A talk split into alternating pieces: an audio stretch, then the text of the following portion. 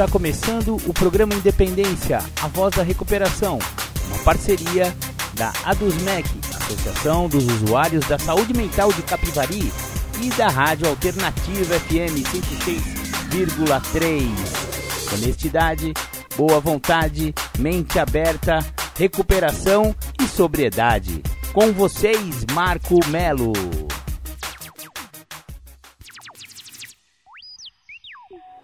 Olá, muito legal! Sejam todos muito bem-vindos, sejam todas muito bem-vindas ao programa Independência desta semana. Para começar o programa, como sempre, The Flanders, um dia perfeito. Legal, voltamos com o programa Independência. Você ouviu The Flanders, um dia perfeito. Essa música é muito significativa e é por isso que escolhemos ela para começar né, o programa Independência, porque ela fala sobre o alcoolismo de pessoas bem-sucedidas, né? Por que, que eu bato sempre nessa tecla? Porque as pessoas que têm uma boa condição socioeconômica, financeira, que é de boa família, etc e tal, eles têm mais dificuldade em encarar a sua verdade em relação ao alcoolismo. Exatamente. É muito mais difícil para uma pessoa que tenha uma boa condição, ele entender que ele também é acometido com a mesma doença que pega para aquele alcoólatra que está na sarjeta, né? No entanto, o alcoolismo é uma doença muito democrática que não escolhe raça, credo, cor ou nível socioeconômico ou cultural. É, 10% da população vai desenvolver a doença do alcoolismo e, portanto, se você que tem uma boa condição, que é de boa família, etc e tal, mas acha que tem algum problema com álcool, procure a Irmandade de Alcoólicos Anônimos que eles podem ajudar. Maravilha, maravilha. Hoje teremos a segunda parte do, da, da resenha do livro Milagres Acontecem de Narcóticos Anônimos. Semana passada falamos até o ponto em que NA começou a surgir, né? Lá em 1953. O Jimmy Kay, que foi o primeiro narcótico anônimo, ele já, está, ele já estava limpo em função de participar do programa de AA. Exatamente, o programa de NA ele é derivado do programa de Alcoólicos Anônimos. É, a, a Irmandade de AA é, gerou essa filha, digamos assim, Narcóticos Anônimos, né? Esse filho, não sei se é homem ou menina, mas tudo bem. Narcóticos Anônimos veio de Alcoólicos Anônimos e o Jimmy Kay ele usou bastante é, os princípios espirituais de Alcoólicos Anônimos. Ele estava limpo, mas ele, ele resistia, ele era resistente a criar uma nova irmandade, né? Muitos pediam para ele para fazer um grupo especificamente para adictos, mas ele se recusava firmemente, encorajando aqueles que sugeriam isso a que eles sim começassem uma reunião, eles próprios, sabe? Mas finalmente um dia ele teve que se render, né? Então é a partir desse ponto que a gente terminou no programa passado que a gente começa o programa Independência desta semana. O nome Narcóticos Anônimos surge. Mas enquanto isso, Jimmy contatou Danny Carlson em Nova York porque ele tinha ouvido falar sobre NA naquela cidade através de seu contato com outros membros. Como ele diria mais tarde, aquele NA, a versão nova-iorquina, era mais uma organização de serviço social, não uma irmandade com base em passos e tradições. A única coisa que eu realmente gostei sobre eles foi o seu nome, Narcóticos Anônimos. Na verdade, eu tinha pensado em três nomes: NA, Naranon ou Narconon. Mas foi realmente por ter falado com o Danny que conseguimos o nome Narcóticos Anônimos. Outros por vezes já haviam tentado usar o nome Adictos Anônimos, sobretudo no East Los Angeles, mas descobriram que poderiam ser consideradas uma violação do nome de AA. Então, o nome foi abandonado e as reuniões morreram. A primeira reunião de NA no sul da Califórnia. Em uma entrevista ao quadro de custódios mundiais de NA em 1986, Jack disse: E assim, com pouca apresentação, em meados de 1953, comecei uma reunião para adictos em Moore Park, na igreja, sem saber absolutamente nada sobre isso.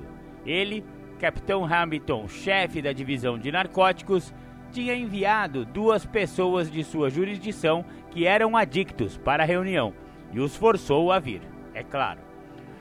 Dois outros vieram, havia duas meninas que vieram também, uma daqui de Los Angeles e outra de São Bernardino, que tinham ouvido falar sobre a reunião e vieram. E um homem chamado CYM veio àquela primeira reunião. Começamos da mesma forma que fazíamos com a A. O teor da discussão foi o que todos os novos grupos têm, sabe? Do que se trata tudo isso e aquilo. O que vou conseguir com isso? O que vou conseguir com aquilo? O que eu tenho que fazer? Quanto custa? Essas coisas todas.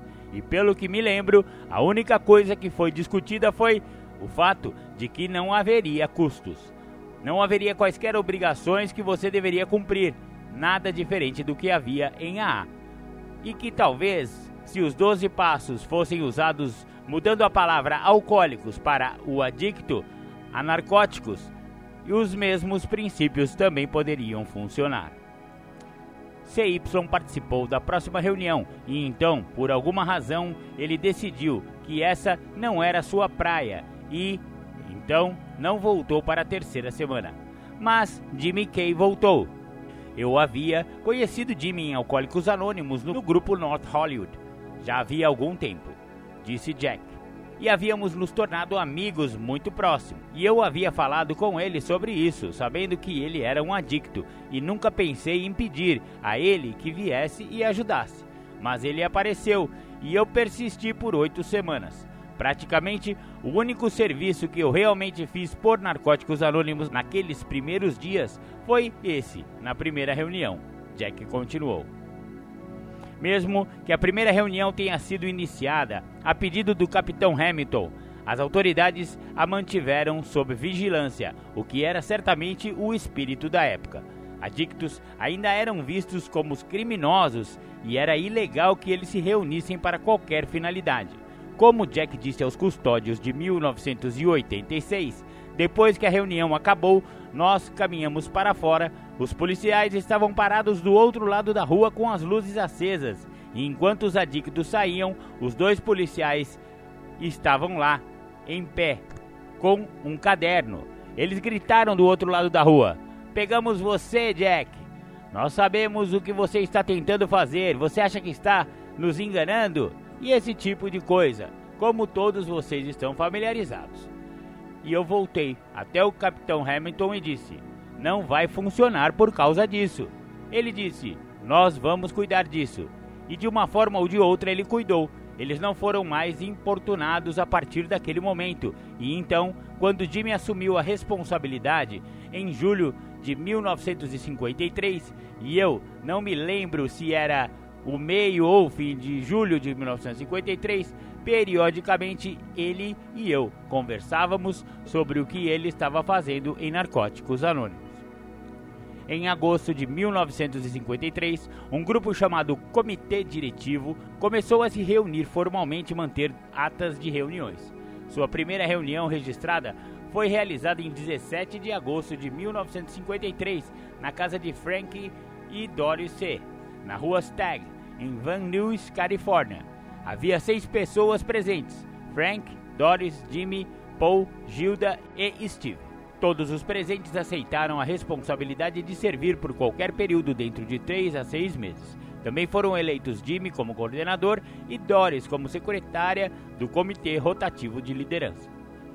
Dois outros itens de interesse foram aprovados. Primeiro, eles votaram para chamar o grupo de San Fernando Valley de Alcoólicos Anônimos e Narcóticos Anônimos sob o protesto de Jimmy Kay.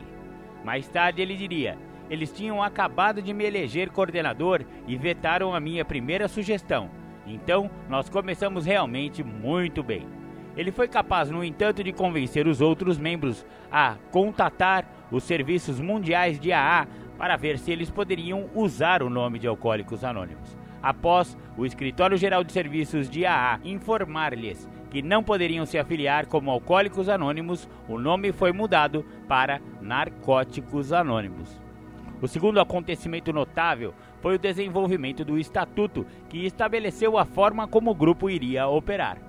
O desenvolvimento deste estatuto levou seis reuniões nos meses seguintes para ser concluído. A declaração de propósito foi feita a partir do The Key, um boletim informativo do grupo narco em Lexington. Em outra linguagem, ele dizia que, se os membros discordassem continuamente de outros membros, eles seriam convidados a renunciar, que o grupo seria autossustentado e seguiria as 12 tradições de NA, baseada nas de AA, e que nenhum membro do comitê poderia ocupar cargos semelhantes em mais de um grupo simultaneamente. A sétima reunião do comitê diretivo focou na criação de uma reunião contínua uma reunião que abriria suas portas em 5 de outubro de 1953, na esquina da Avenida Cantara com a rua Claiborne, em Sun Valley, Califórnia. 17 alcoólicos e adictos inscreveram-se para esta reunião. Pouco tempo depois, de acordo com Jimmy e outros, conflitos de personalidade e desacordos levaram a discussões internas que, ao final do ano, causaram a renúncia de todos os membros originais do comitê, incluindo Jimmy Kay, em 16 de dezembro. Mesmo assim, Jimmy lembrou que, embora ele não estivesse diretamente envolvido, ele fazia o café em todas as noites de segunda-feira para a reunião. A reunião continuou neste mesmo local durante a maior parte de 1954. Bacana! Então, essa é a primeira parte da resenha aqui do livro Milagres Acontecem, né? Que já estamos aí na segundo, no segundo episódio a respeito deste livro, no novo livro de Narcóticos Anônimos, livro de NA. Maravilha, maravilha, vamos ouvir um som e já já a gente volta.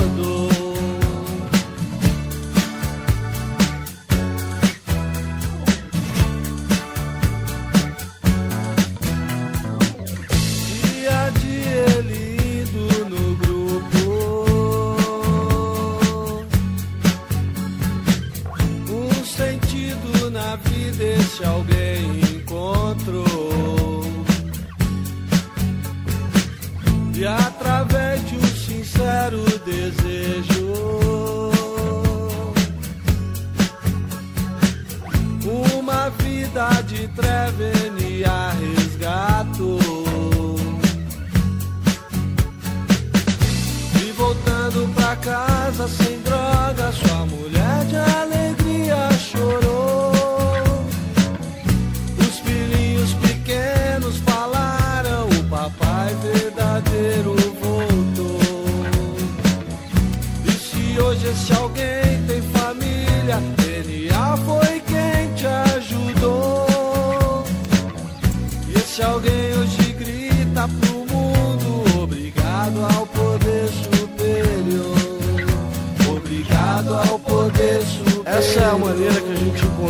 agradecer ao meu e a todos os padrinhos de NA.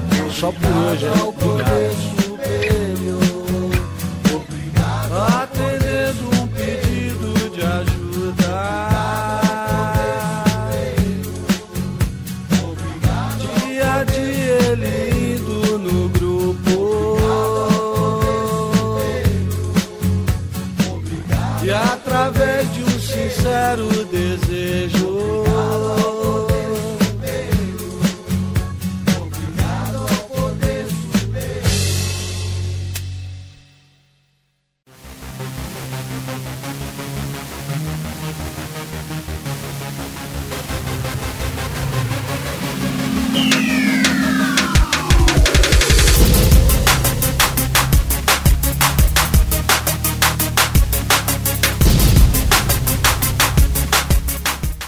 Está ouvindo o programa Independência, a voz da recuperação.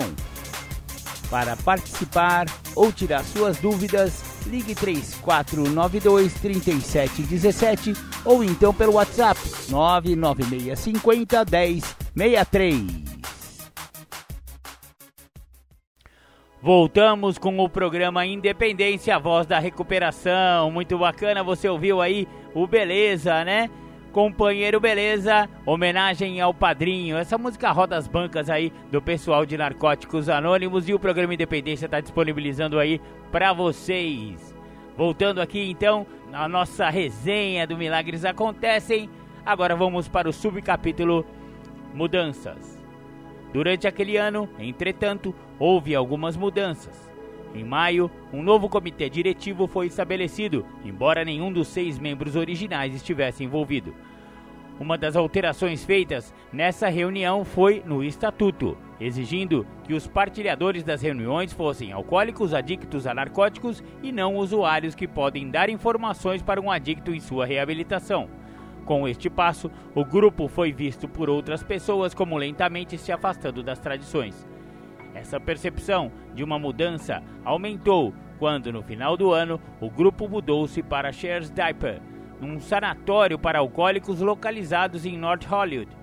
A esta altura, o grupo tinha alugado uma caixa postal em Studio City e desenvolvido um pequeno livreto marrom de literatura de recuperação escrito por Jack P., com alguma ajuda de Si e de Jimmy Kay. Na entrevista de 1986, Jack disse: Chegou a hora de escrever a primeira peça da literatura e Jimmy e Si perguntaram se poderiam escrevê-la. E Jimmy e eu concordamos sobre o que ela dizia. E Si disse: Não, não deveria ser feita daquela maneira, não estava certo. Depois de uma grande discussão, o que é normal entre todos os grupos de pessoas, Jimmy e eu perseveramos e a literatura foi impressa por um homem que está em AA. É um tipógrafo e imprimiu gratuitamente as primeiras 500 cópias.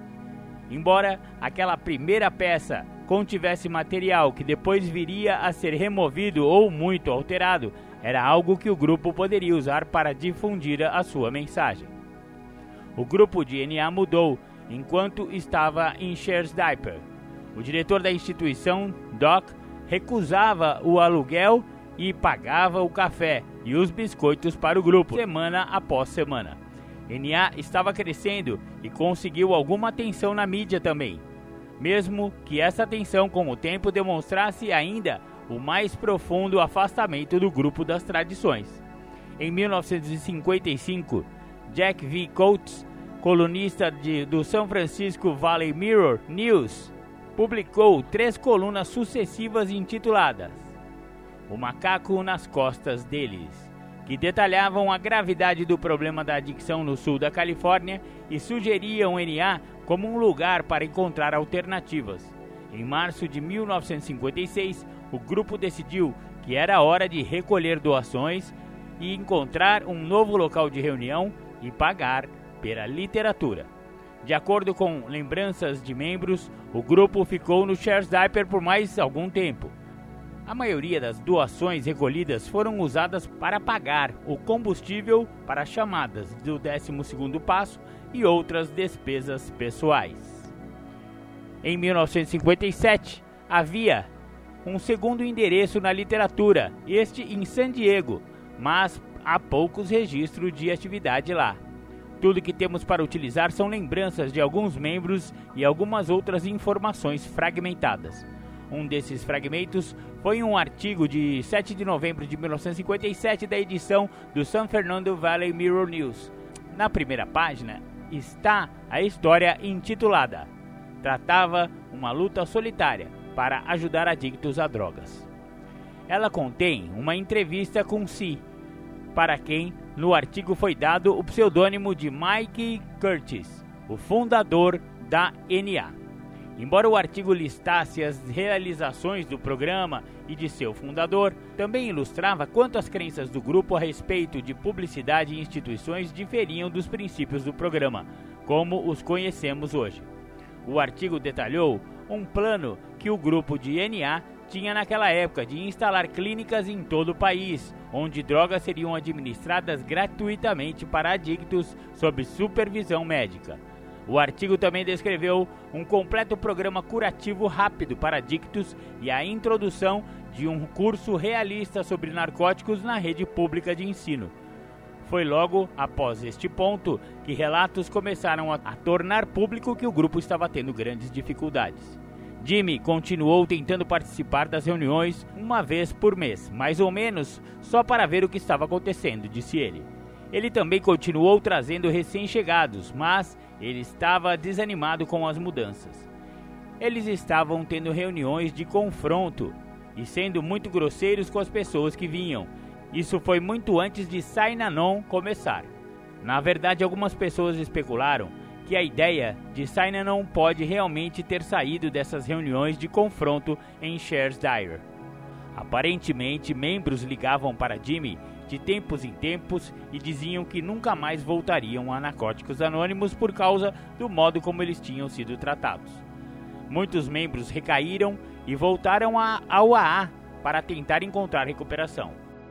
Ocasionalmente, em uma, aspas, reunião de lebre, uma reunião que pulava de toca em toca, nunca duas vezes seguida no mesmo lugar, poderia ocorrer na casa de um membro mas tais reuniões eram realizadas com pouca frequência.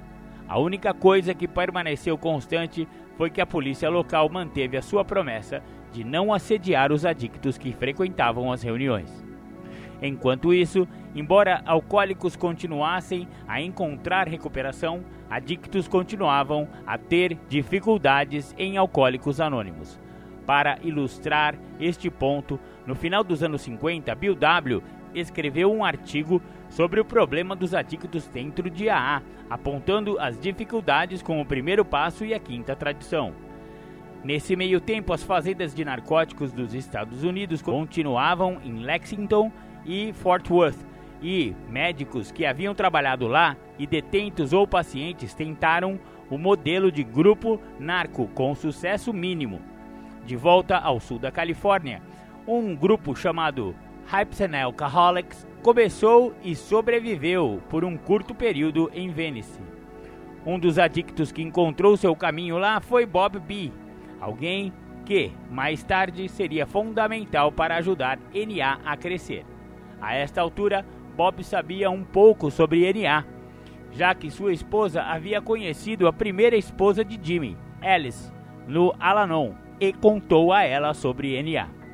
As palavras de Bob, porém, Abre aspas. Eu dei uma olhada pela porta de NA desde o início e o meio de 1959, mas decidi que não queria nada daquilo. No início de 1959, o grupo de NA finalmente decidiu sair de Shares Dyer e logo em seguida mudou para a igreja da Trindade, na esquina da Rhodes com a Moore Park. O tamanho das reuniões diminuiu conforme os membros não conseguiam ficar limpos ou simplesmente se recusavam a voltar por causa da atmosfera da reunião. Em novembro deste ano, apenas quatro ou cinco compareceriam. Finalmente, esta versão de NA que havia se desviado das tradições estava acabada. O membro, que era o líder principal, decidiu entregá-la para Jimmy Kay. Neste ponto, apenas Jimmy, Sylvia, Penny haviam sobrado para juntar os pedaços. Como mais tarde Jimmy contaria numa gravação pessoal, ele e Silvia estavam dando uma olhada no que restou da reunião de NA que tinha sido entregue a eles. Não havia sobrado livretos marrons.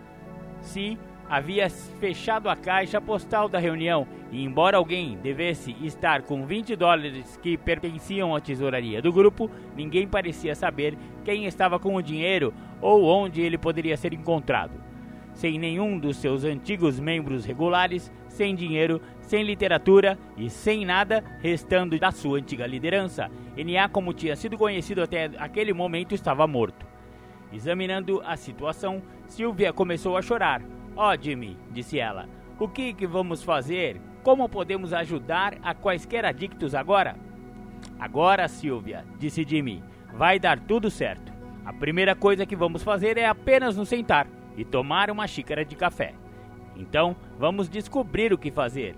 Nós teremos que voltar ao que começamos em 1953, quando nos sentamos pela primeira vez para tentar montar algo para ajudar adictos e teremos que seguir tradições à risca. Vai dar tudo certo. NA, como conhecemos hoje, estava prestes a nascer. Bacana! Os primeiros anos de Narcóticos Anônimos do livro Milagres Acontecem. Vamos ouvir mais uma música, já já a gente volta. Pega leve, hein? lá, lá, lá, O cara chegou aqui, lá, lá, lá.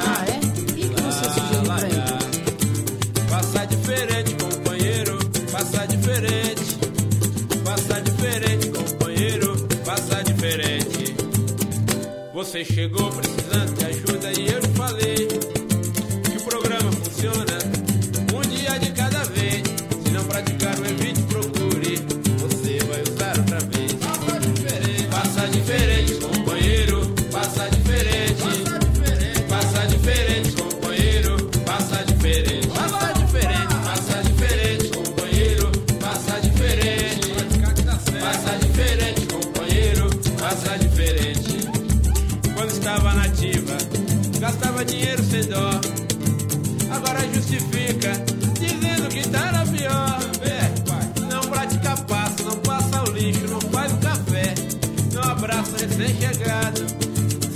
que você quer. Passa diferente, passa diferente, companheiro, passa diferente.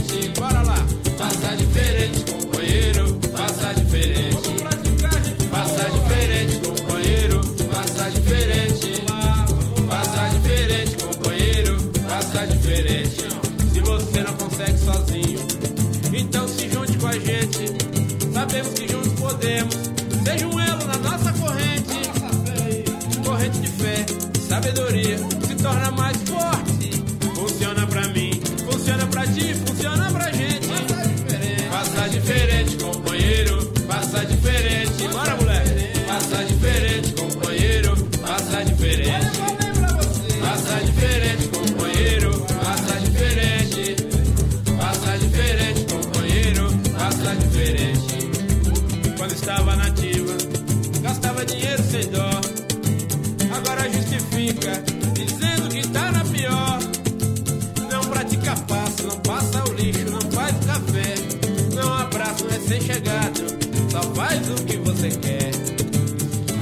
Passa diferente,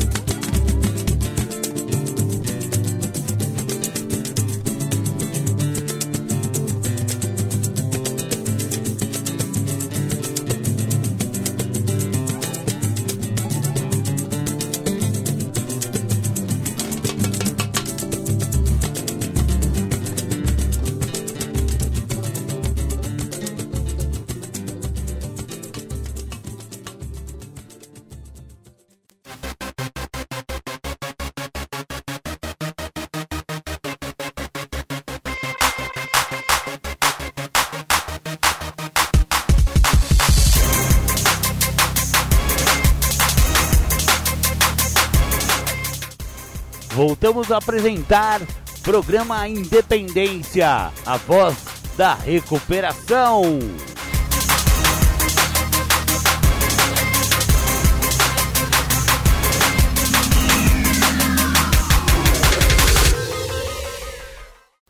Voltamos com o programa Independência, a voz da recuperação. Você ouviu? Faça diferente, companheiro. Pagodinho da recuperação. Bacana, bacana.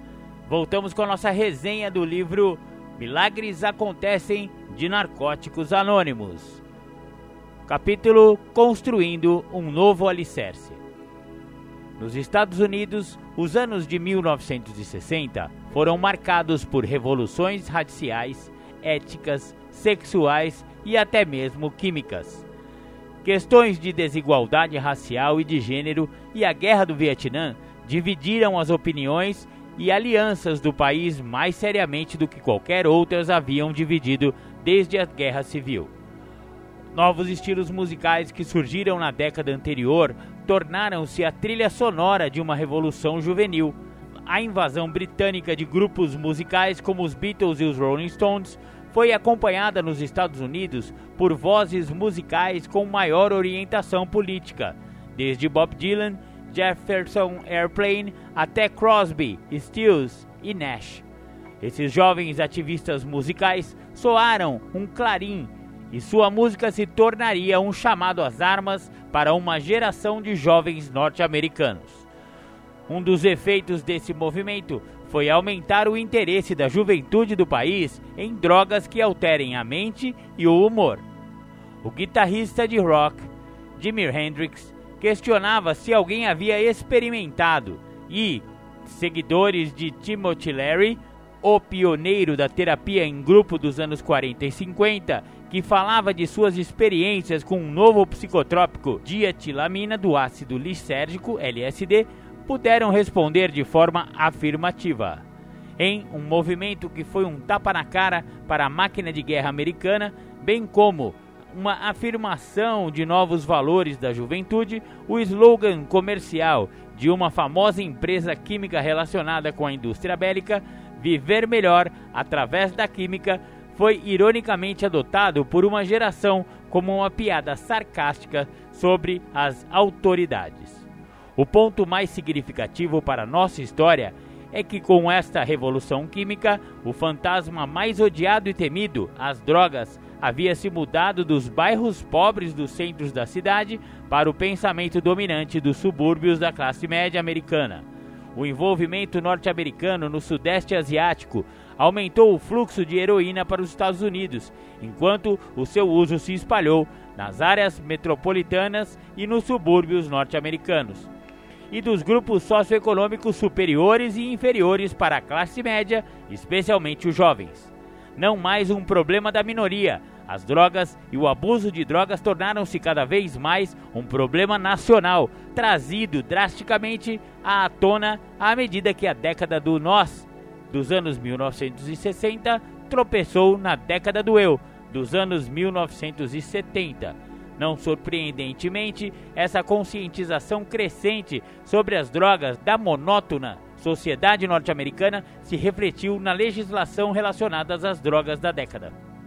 De fato, em 1962, a Conferência da Casa Branca sobre Narcóticos e Abuso de Drogas e a Comissão Assessora do Presidente sobre Narcóticos e Abuso de Drogas recomendaram o desmantelamento do Departamento Federal de Narcóticos em um esforço para substituí-lo por um novo foco do tratamento e prevenção.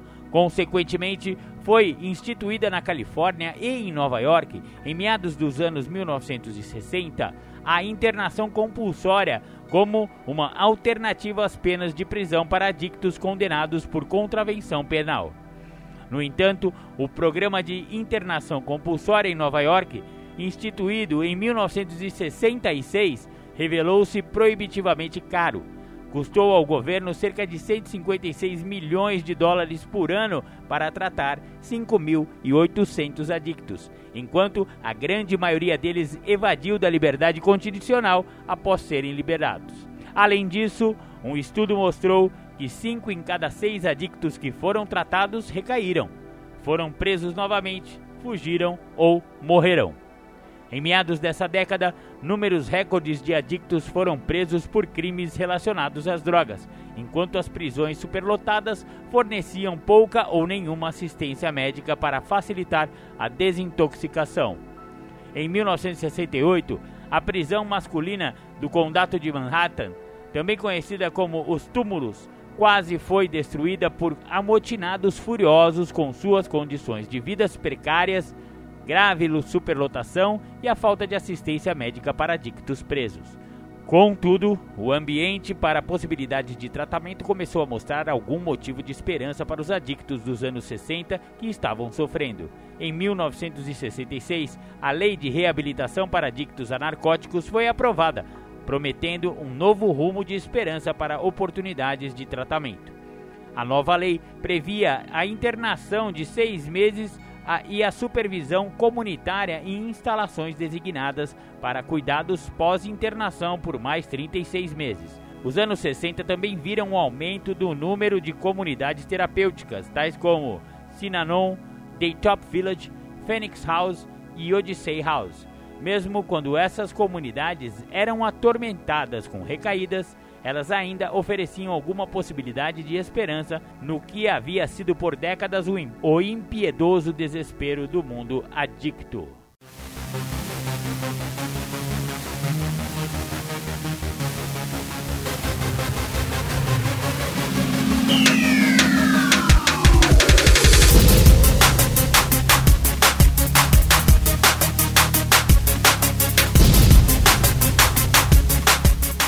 Você está ouvindo o programa Independência, a voz da recuperação. Para participar ou tirar suas dúvidas, ligue 3492 3717 ou então pelo WhatsApp 99650 1063.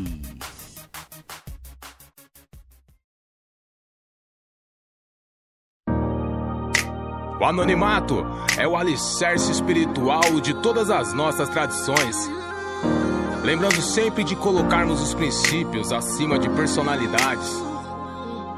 O nosso maior objetivo é sempre levar a mensagem às pessoas que ainda sofrem. Eu agradeço a sua vida, JKS, porque graças a você, a mensagem chegou em mais um lar destruído. Em mais uma vida dominada pelo uso abusivo e compulsivo das drogas e do álcool. Só por hoje, eu aprendi a lutar contra essa doença, ainda que seja um dia de cada vez. Só por hoje eu tenho a certeza que Jesus Cristo é a pessoa mais importante da minha vida. Glória a Deus. Só por hoje eu posso me apoiar em vocês, meus companheiros, até que eu possa caminhar sozinho. Mas não foi nada fácil. Colei, fiquei um tempo firmão, só não tinha percebido honestidade, mudança de comportamento, atributos para poder ficar limpo. Foi só me achar forte, rapaz, pra liberar o inimigo, o monstro que vive dentro de mim, que a todo momento tem que ser combatido. Lá estava eu outra vez, tragando um pouco mais da morte, esquecendo tudo que havia aprendido, a minha impotência falando mais forte. Ainda não, isso aquilo tinha me acontecido, bem pior de onde parei. Como posso ter permitido alguém aí? Será que pode me escutar? Alguém aí? Por favor, vem me ajudar. Eu lá trancado, cercado com tendência suicida. O telefone toca, eles dizem que alguém da minha família manda subir. Me tirar daqui sozinho, eu não consigo. Vou voltar pros companheiros só por hoje, fica limpo. Que dor terrível, só agora percebo, não vale a pena. Progressivo, incontrolável, não tem cura essa doença. É hoje vou te rejeitar.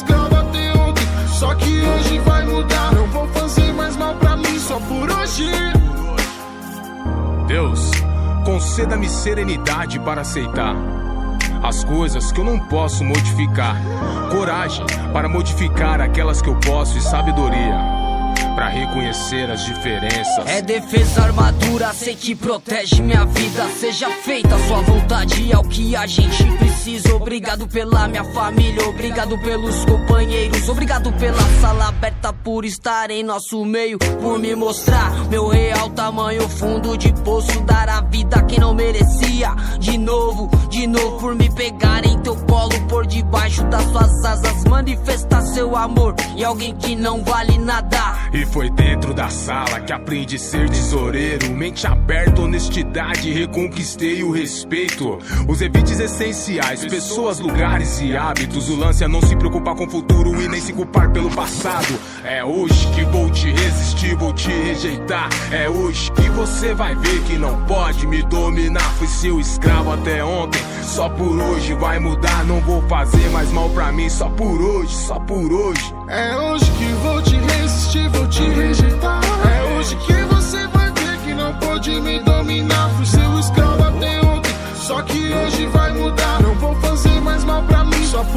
por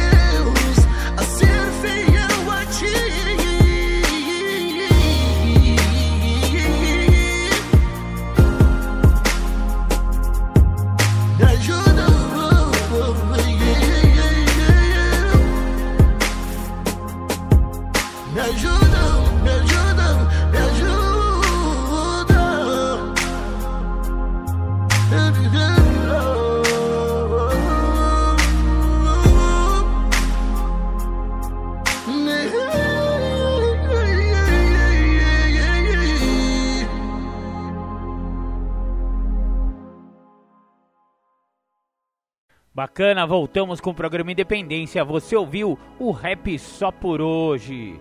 Voltamos então agora para o último bloco do, da resenha do livro Milagres Acontecem de Narcóticos Anônimos, construindo um novo alicerce. NA começa novamente. Em meio à mudança e agitação social, Narcóticos Anônimos estava ocupado fortalecendo seu alicerce para os anos que estavam por vir. Uma coisa era muito clara para os primeiros membros, como Jimmy. Essa nova versão de NA simplesmente tinha que respeitar as tradições, ou ela perderia como todas as outras. De fato, durante os últimos anos da década anterior, grupos registrados como Narcóticos Anônimos surgiram em todo o país. Além de, dos movimentos de Nova York e de Cleveland, uma versão de NA havia aparecido em Louisiana e em outros locais. Como diria Jimmy mais tarde, a única coisa que separava NA no sul da Califórnia daqueles outros movimentos era uma compreensão crescente. Nossos primeiros membros tinham aprendido a lição ensinada por sua experiência anterior. Tinham visto muito claramente a necessidade de aderir às nossas tradições. Neste sentido, todos os variados movimentos de NA contribuíram, por fim, para o desenvolvimento do programa, como o conhecemos hoje. No seu verdadeiro fracasso em respeitar os princípios como foram desenvolvidos em AA, aquelas primeiras tentativas de criar uma nova irmandade ajudaram a mostrar o caminho para o sucesso de NA em São Fernando Valley. O renascimento de NA começou no final de 1959. Algum tempo depois daquela xícara de café que Jimmy e Sylvia dividiram, eles, juntamente com Penny Key, retomaram as reuniões na Moore Park com a Rhodes e começaram a tratar a ausência da literatura. Sylvia estava empenhada em ajudar NA a crescer e queria fazer qualquer coisa para ajudar. Ela e Jimmy sentaram-se e escreveram uma série de peças de literatura individuais que estabeleceriam o alicerce para o programa como conhecemos hoje. Em pouco tempo eles escreveram Quem é um adicto, o que posso fazer e o que é o programa de NA. Por que estamos aqui e recuperação e recaída. Durante o ano de 1960 e nós realmente nos recuperamos em 1961 juntamente com alguns parágrafos que foram adicionados à seção Como Funciona, este material foi compilado no que ficou conhecido como Livreto Branco. Jimmy pegou um amigo seu de AA que trabalhava com impressão para imprimir os folhetos para a Irmandade Iniciante a um custo baixo. Na época em que foram expressos, em 1962, havia três reuniões por semana no Vale. Nesse meio tempo, espalhou-se a notícia de que NA estava mais uma vez retomando ao formato iniciado no outubro de 1953 e aderindo às tradições. Alguns dos que disseram que nunca voltariam a Narcóticos Anônimos, como Pepe A, começaram a voltar aos poucos e o grupo começou a crescer. E havia novos membros chegando, que permaneceriam membros como Russell C. e Jane H., entre outros. Havia outros não adictos que também queriam ajudar NA a permanecer vivo, bem como ter sucesso, sendo dois deles Dorothy G., uma assistente social, e Dr. Lewis Quick, um psiquiatra.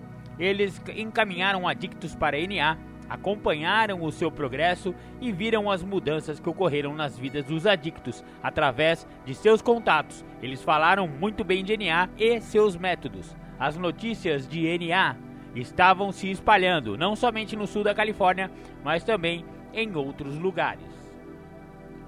Crescimento. Jimmy Kay, cujo telefone serviu como a primeira linha de ajuda de NA, também era responsável pela caixa postal 622 em Sun Valley, Califórnia, um novo endereço postal de NA. Jimmy começou a receber correspondências de adictos, familiares de adictos, profissionais e outros interessados no crescente programa de narcóticos anônimos. Alguns anos antes, ele teve a ideia de que seria possível gravar algumas reuniões e talvez alguns partilhadores individuais. Para esse fim, ele comprou um gravador deck de rolo, no qual gravou várias reuniões de NA e enviou as fitas para aqueles que precisavam da mensagem de narcóticos anônimos. Mais tarde, ele enviou as fitas para adictos que estavam isolados pela distância em terra, por muros de prisões, até mesmo por oceanos. No final de 1960, início de 1961, ele respondeu a cartas de alguns profissionais médicos da Austrália que eram adictos a narcóticos e comprimidos, pediam experiência, força e esperança. Aparentemente, eles estavam com medo de serem expostos como adictos, então suas reuniões eram muito pequenas e mantidas em sigilo. Jimmy enviou fitas e alguma literatura e transmitiu a experiência de NA no sul da Califórnia. Embora a comunicação tenha continuado até 1962, não se ouviu mais falar na Califórnia sobre NA na Austrália até a década de 1970. Enquanto isso, NA começou de uma forma interessante em Seattle, Washington. Conforme mencionado anteriormente, a A tinha um bom histórico no contexto institucional e tinha um forte comitê institucional no sul da Califórnia. Vários dos primeiros membros de NA estavam envolvidos em levar a mensagem de AA dentro de instituições correcionais da década de 1950. Por exemplo, Si era um adicto legítimo. Ele teve uma lesão de guerra no pescoço e obteve uma recaída para seus medicamentos. Sendo assim, ele conseguiu entrar em várias instituições onde outros adictos não podiam entrar, como a Wayside Horner Farm e o presídio de San Quentin mas foram alguns membros de AA que ajudaram o NA como Irmandade a entrar em instituições correcionais para levar a mensagem de recuperação. Um desses membros de AA era Les F., um membro antigo que tinha imaginado abrir grandes unidades de desintoxicação que também ofereceriam serviços de reabilitação para adictos e alcoólicos. Les viajava muito e estava muito envolvido no trabalho institucional por onde quer que fosse. Ele ia frequentemente para o estado de Washington e sempre que estava lá, parava na penitenciária de Walla Walla e falava sobre NA com os oficiais. A instituição finalmente permitiu que os presos adictos iniciassem suas próprias reuniões em 1962. NA está presente nesta prisão desde então, e o grupo interno tem mantido contato esporadicamente com o NA do sul da Califórnia, fornecendo relatório de seu crescimento e atividades. O grupo era tão forte que, quando membros estavam em liberdade condicional em Seattle, eles ajudaram a iniciar ali reuniões regulares em 1963 e 1964. Segundo Jimmy, esse fenômeno era tão significativo em Washington que, por um tempo, alguns membros de NA acreditaram que o crescimento de narcóticos anônimos deveria acontecer de dentro para fora, citando a situação de Walla Walla como modelo para crescimento futuro da Irmandade.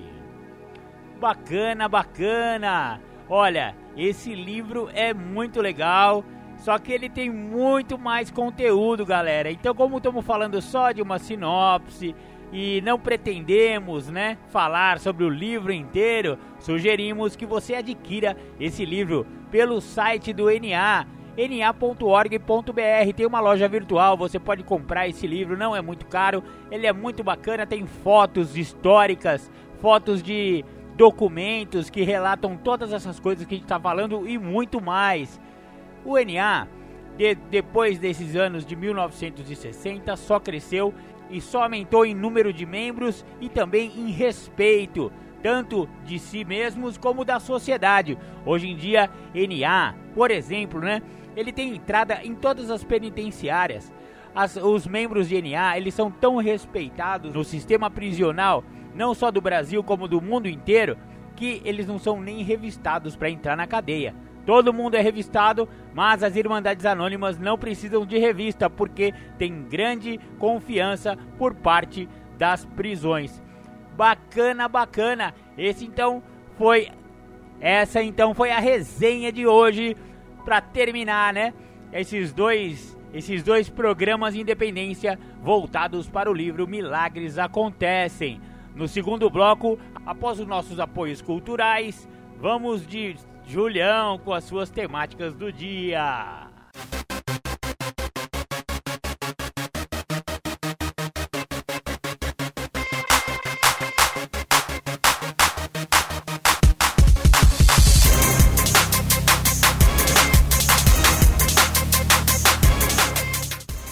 Voltamos a apresentar programa Independência, a voz da recuperação.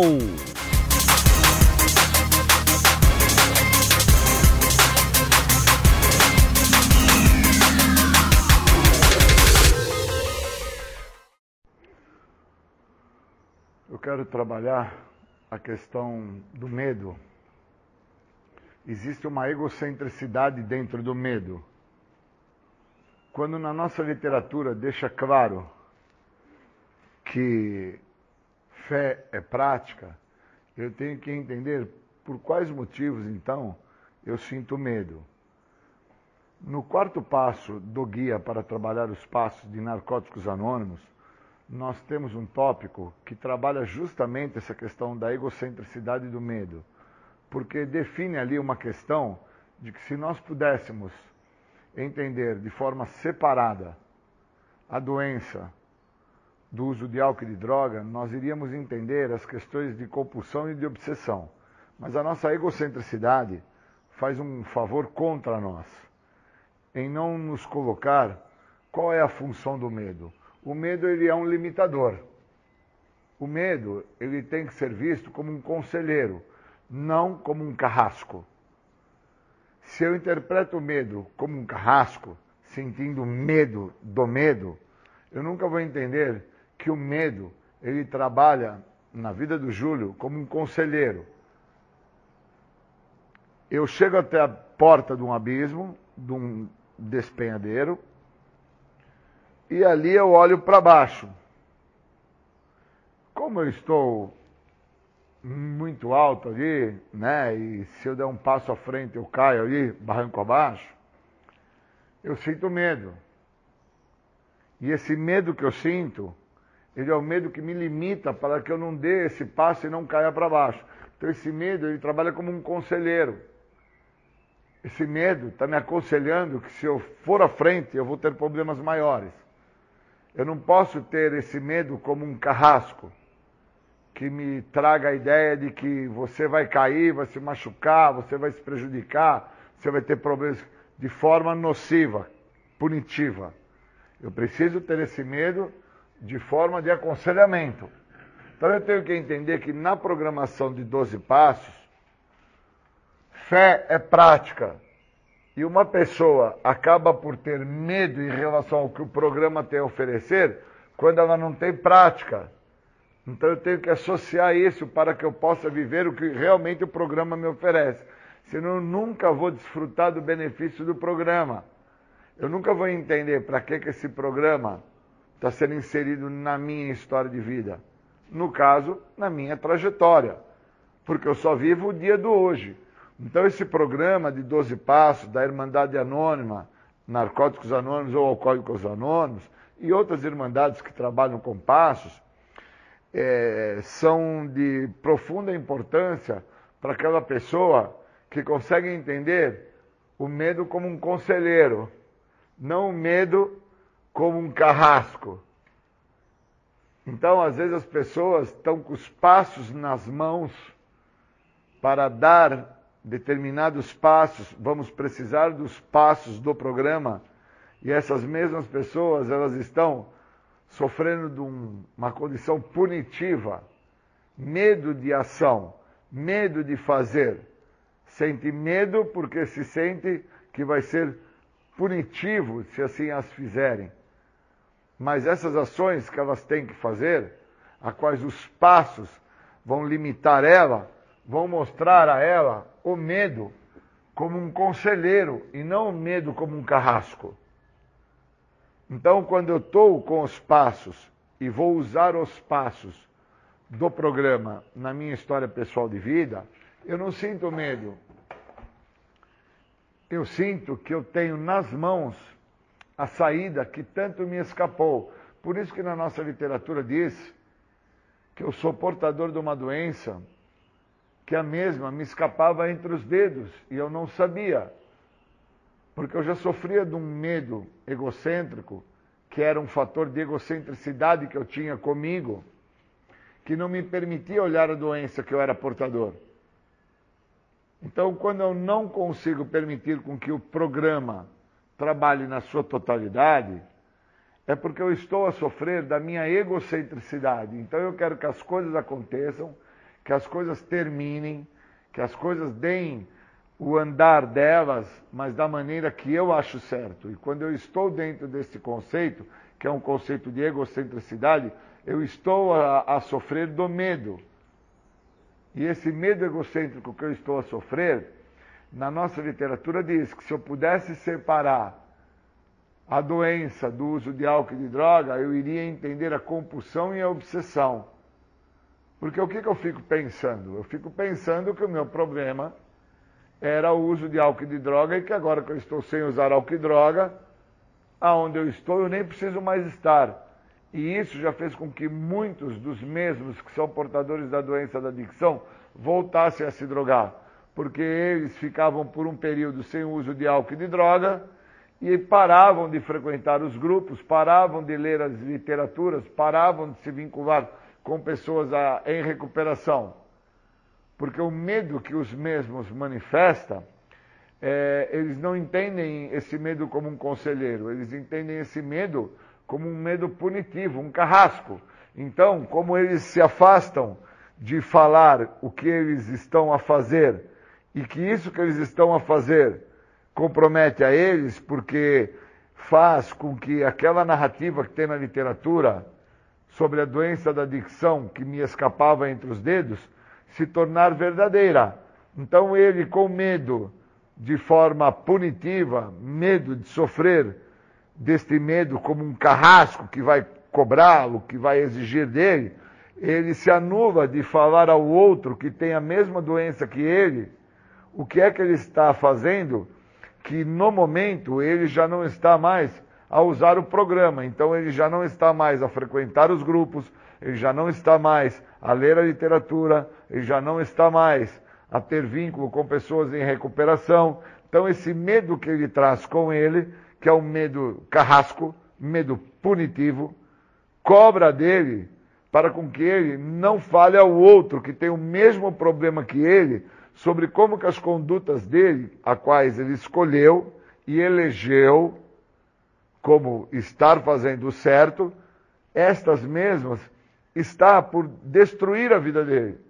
Mas ele só vai entender que está acontecendo um processo de destruição quando ele chegar ao resultado final da doença, que é o uso. Enquanto ele não estiver no uso, que é o resultado final da doença, ele vai estar a questionar, a justificar, a racionalizar. Ele vai fazer inúmeras contra-transferências. Ele vai falar vários assuntos plausíveis, mas que são de fundo inverídico na realidade da história da vida dele. Então, enquanto eu não tive essa sacada, eu era esse cara que trazia uma série de narrativas plausíveis, mas inverídicas. Porque eu, obviamente, dentro da minha total egocentricidade e sofrendo de um medo egocêntrico, eu nunca tinha separado o uso de álcool e de droga da doença. Então eu nunca tinha olhado a minha compulsão e a minha obsessão. Então, às vezes eu estava num local, não importando qual local fosse, e a minha obsessão, a minha compulsão ficava gritando para que eu saísse daquele local. E com isso eu não tomava a, devida consciência sobre o que estava se passando. Que o que estava se apresentando era um sintoma da minha doença, mas eu não tinha olhos para minha doença. Eu tinha somente olhos para o álcool e a droga. E achava que os meus problemas estavam por causa de álcool e droga. E o que me causava muito medo era de como que eu ia ficar sem uso de álcool e de droga. E aí depois eu fiquei sem uso de álcool e de droga e vi que eu não tinha todo esse medo. Porque a minha egocentricidade não me deixou entender que o meu medo não está vinculado ao uso de álcool e droga. O meu medo está dentro de como entender o medo como um conselheiro. Como entender o medo como um limitador. E para isso eu preciso entender que fé é prática. E uma pessoa que não pratica o que o programa oferece, ele sofre do medo egocêntrico. A egocentricidade dele não o deixa perceber o que está se passando na vida dele. E enquanto eu não me dei conta do que estava se passando na minha vida, após eu ter parado de usar álcool e droga, eu nunca entendi que eu não sofro de medo, eu sofro da falta da prática do programa.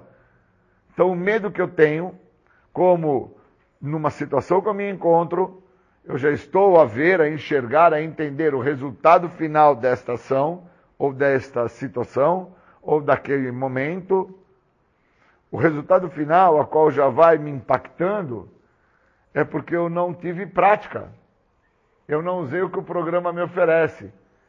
Eu não identifiquei a situação, eu não percebi, eu não partilhei com os meus iguais, eu não escutei o retorno do meu padrinho, e eu fiz a ação que eu acreditava que era certa de eu fazer, embasado na minha total egocentricidade. Esse tipo de conduta me fez chegar ao ápice da loucura sem o uso de álcool e de drogas. Aos 20 anos de idade, causar a probabilidade do óbito através de um acidente, aonde somente quando me dei conta dos motivos que me levaram a, a fazer esse acidente, a sofrê-lo, é que eu entendi que o que me faz sofrer do medo em relação vou ser amputado, vou ficar paralítico, o que e agora? O que aconteceu comigo, como que vai ser minha vida numa cadeira de roda ou numa cama, foi a minha compulsão e a obsessão, que eu nunca sofrendo do medo, tive olhos para discernir, diluir o processo e separar na realidade. O processo de olhar a minha doença dentro de como ela é, na compulsão e na obsessão, separada do uso de álcool e de droga. E como eu nunca tinha feito isso, e acabei vindo fazer isso com 20 anos limpo, eu hoje me deparo com uma realidade eu fiquei por muitos anos sofrendo do medo e não voltando a usar drogas, porque esse medo que eu sofria, e foi um medo que se tornou um medo paralisante na minha vida, ele foi o meu carrasco. Ele não foi o meu conselheiro. Eu não fiquei sem me drogar, usando o medo como um limitador, um conselheiro. Eu fiquei a não me drogar, pois eu usava o medo como um carrasco trazendo a ideia para mim de olha o que vai te acontecer, olha como você vai ficar, se você voltar a usar, você vai perder, você vai não sei o quê, você vai não sei o que lá. E na realidade, esse carrasco fez com que exacerbasse a minha compulsão e a minha obsessão por outros fatores que eu não via que poderia ser algo muito pior do que o uso de álcool e de droga e realmente me levou a, a essa situação que foi chegar ao ápice da minha loucura, acreditando que eu poderia andar em alta velocidade, que nunca nada iria me acontecer. E aí eu só entendo o processo de quebradura de ossos, o processo a qual eu chego de total desespero quando eu estou na UTI. Enquanto eu não me encontro ali, eu não entendo o medo como um limitador. Eu entendia o medo como um carrasco.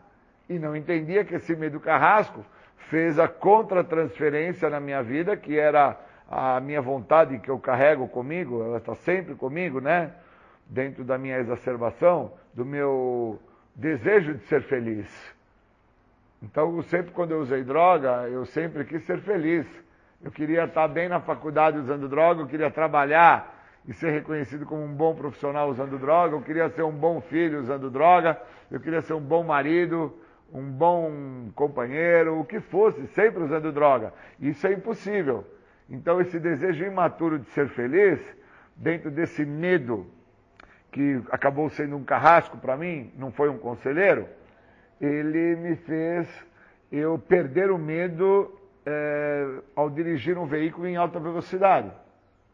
E aí eu chego ao ápice da loucura, que foi o acidente. Em outras palavras, eu cheguei ao ápice da loucura, que foi usar droga, que é o que muitos acabam fazendo. Voltam ao uso do álcool e ao uso da droga sem entender o que, que os conduziu até lá. Foi que os mesmos não tiveram essa percepção. Tiveram a base do medo como um carrasco e não como um conselheiro. E eu preciso interpretar que o medo, falta de fé, fé é prática, e se eu não tiver prática, eu não consigo interpretar o que é o medo. Por isso que tem um tópico específico no Guia para Trabalhar os Passos que fala sobre o medo.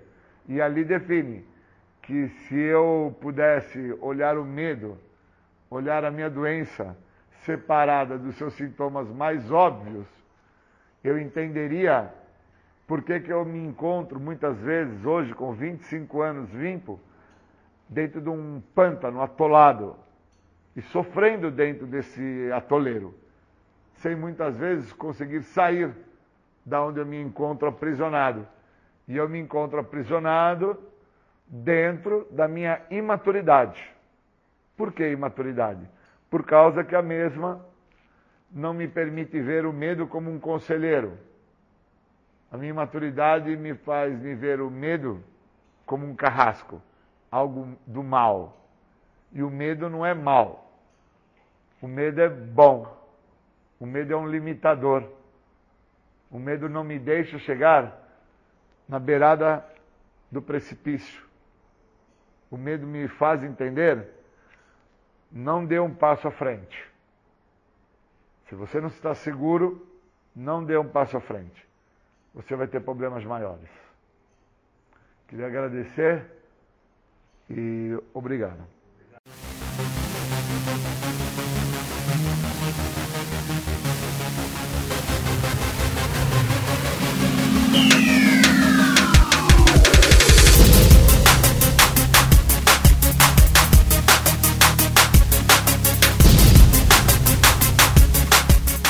Você está ouvindo o programa Independência, a voz da recuperação. Para participar ou tirar suas dúvidas, ligue 3492 3717 ou então pelo WhatsApp 99650 1063.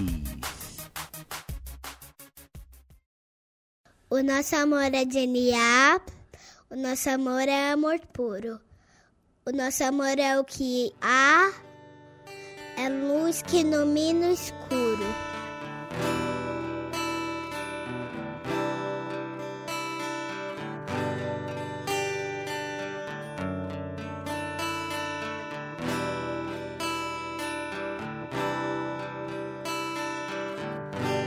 acreditamos num Deus que promove um processo de luz onde acontecem os resgates das vidas.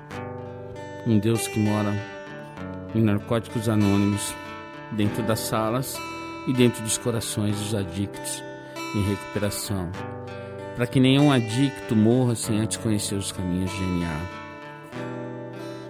Esse Deus ele tem mensageiros que levam essa mensagem de uma maneira amorosa, porque esse Deus, o nosso Deus, o Deus de GNA é só amor. O nosso amor. O nosso amor é genial. O nosso amor é amor puro. O nosso amor é o que há. É luz que ilumina o escuro. O nosso amor veio dos guetos, viadutos, bares e favelas. O nosso amor é azul e branco, dos becos. O nosso amor é do Deus da aquarela. O nosso amor é de louco, é de valente. É de música cantada por vozes de beleza. É de Armando, Murilo, é da gente. O nosso amor é de proceder com certeza. O nosso amor tem rebolo, tantã e tamborim. O nosso amor tem batuque de coração. É, o nosso amor não tem fim. O nosso amor tem ganzá, pandeiro e muita emoção. O nosso amor é de alma sofrida. O nosso amor é do primeiro mentor. É de criatura não esquecida. É amor de sangue, de luta e de calor. O nosso amor não tem nome. É de Ronaldo, Rodrigo ou Roseli. Nosso amor já passou fome. É amor que não se vê por aqui. O nosso amor é de resgate e ajuda. É amor de mil amores. Amor que tudo muda. Virtudes no lugar das dores. É amor de bicho solto e cicatriz. Amor que se conversa com o olhar.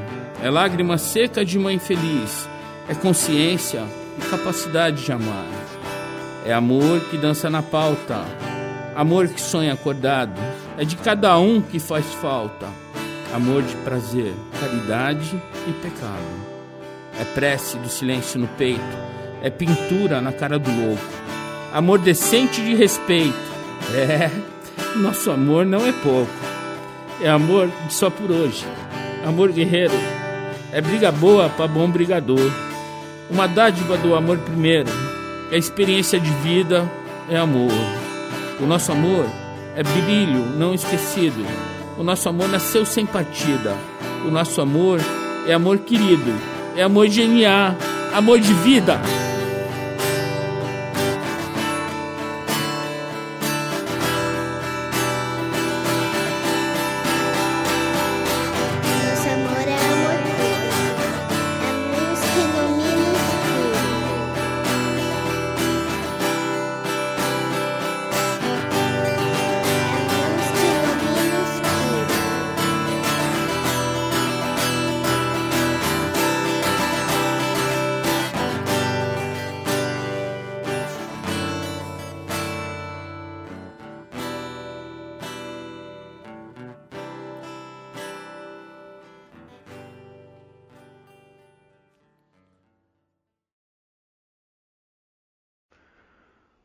Dia, eu queria falar sobre em tempos de doença. Por que esse tema e nesse momento? Porque toda vez que nós passamos por tempos de doença, não é dado a devida atenção que deveria ser dada. Então nós estamos passando em tempos de doença por muito tempo e nunca foi dada a devida atenção à doença da adicção, como agora está sendo dado a devida atenção por causa do coronavírus. Se há muito tempo atrás tivéssemos, de uma certa maneira, ressaltado aos jovens, aos idosos, às pessoas como um todo, as questões que a adicção causa às pessoas, onde envolvem questões de ordem emocional, e elas tivessem levado a fundo, afinco, com prudência, hoje, na época que nós estamos dentro do coronavírus, a visão seria diferente. Não seria uma visão em parâmetros de pandemia. Então, muito do que está acontecendo hoje são em questões de uma pandemia que, de uma certa maneira, a mídia tem muito a ver com isso.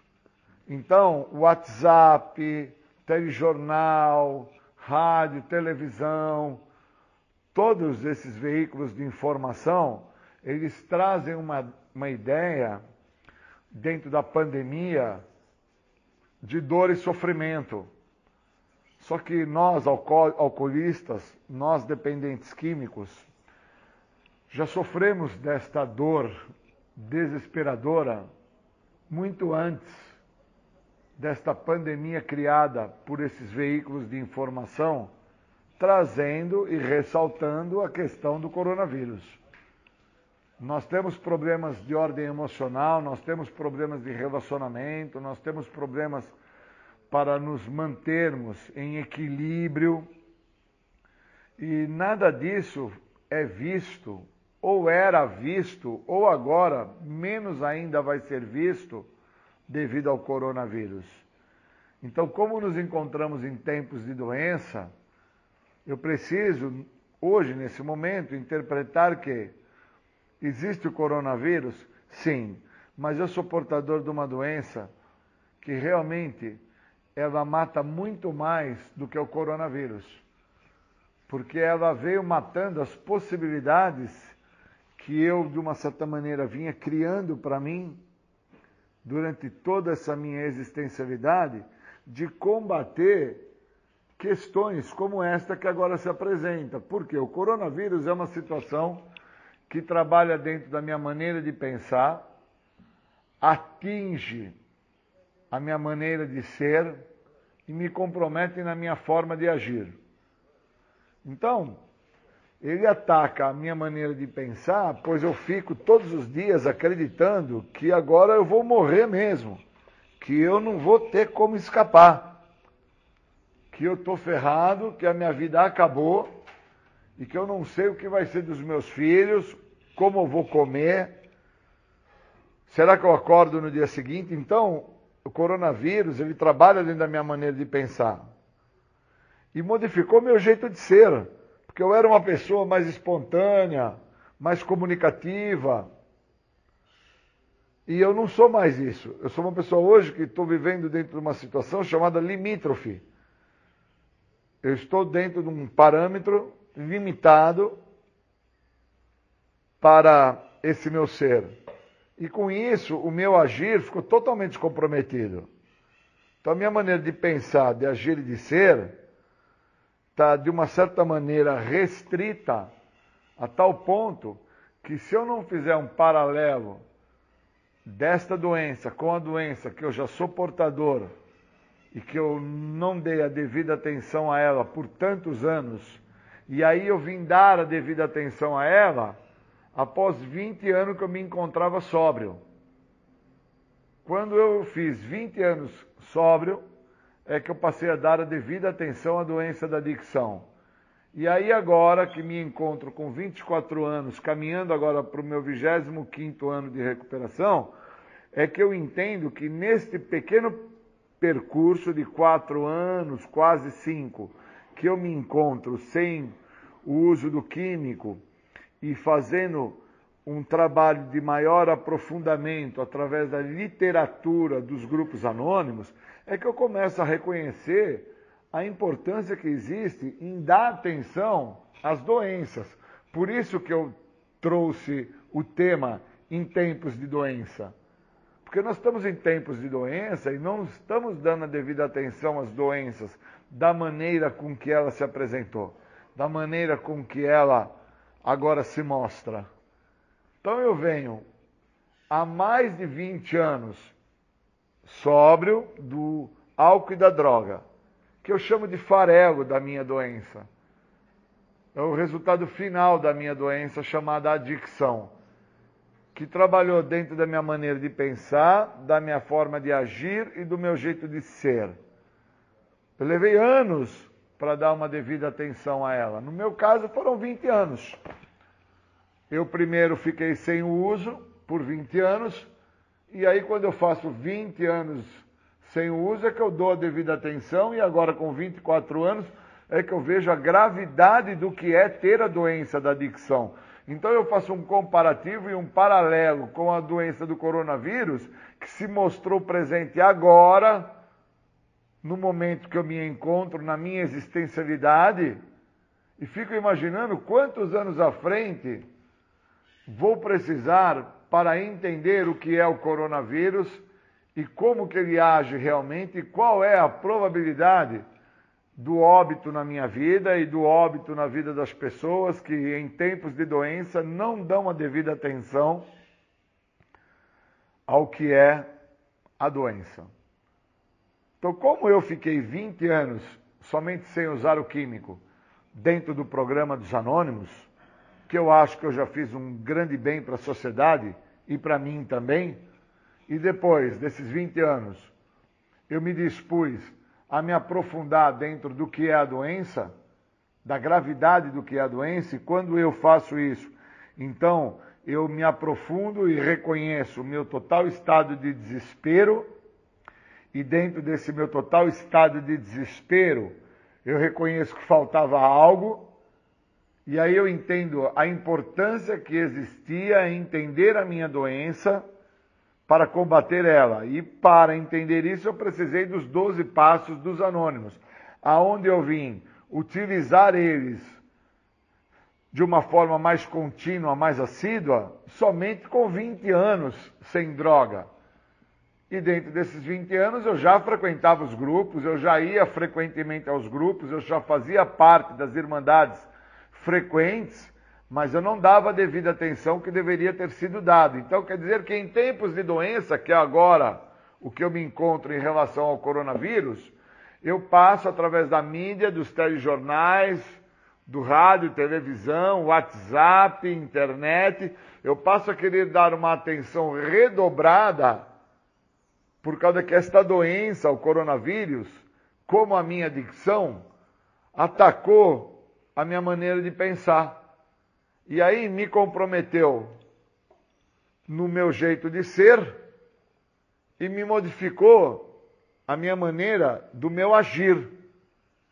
Então, se eu fizer um paralelo entre a doença da adicção e o coronavírus, as duas matam de uma forma muito dolorosa, porque a minha adicção me mata me humilhando, me escorraçando, me transformando num mendigo, num pedinte.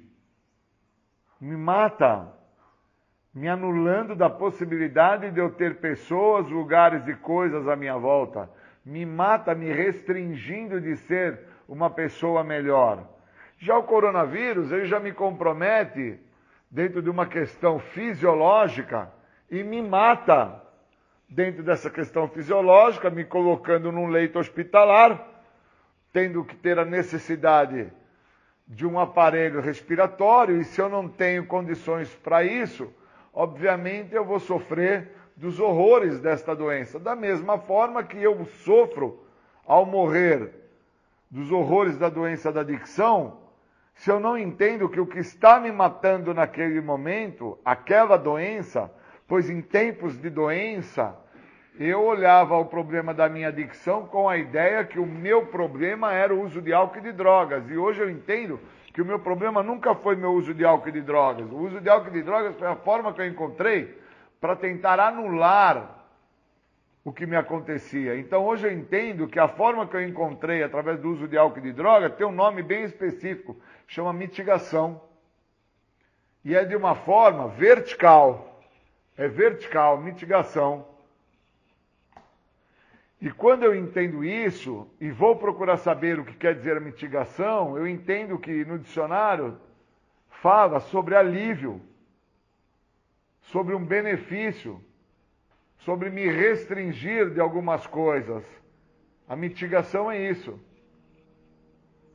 Já a supressão, que é o que eu preciso na doença da adicção, e tenho que fazer isso também na doença do coronavírus, a supressão é quando eu suprimo o problema da adicção através do programa de passos e me entrego de uma forma contínua ao trabalho de passos, que é o que eu vim fazendo agora nesses últimos quatro anos, após os 20 anos que eu fiquei solto no programa.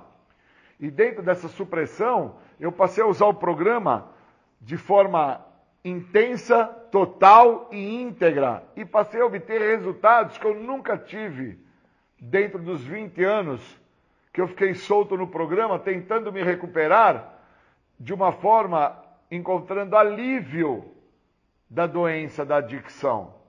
E agora, se eu começar a fazer o processo de mitigação na doença do coronavírus, eu estou em busca de um alívio dessa dor e sofrimento que está se apresentando na minha parte psíquica. E isso se mostra dentro da minha insuficiência psíquica em reconhecer que não basta só passar álcool gel na mão, não basta só manter os braços lavados, não basta manter todos os espaços e locais a quais eu vou estar presente limpos.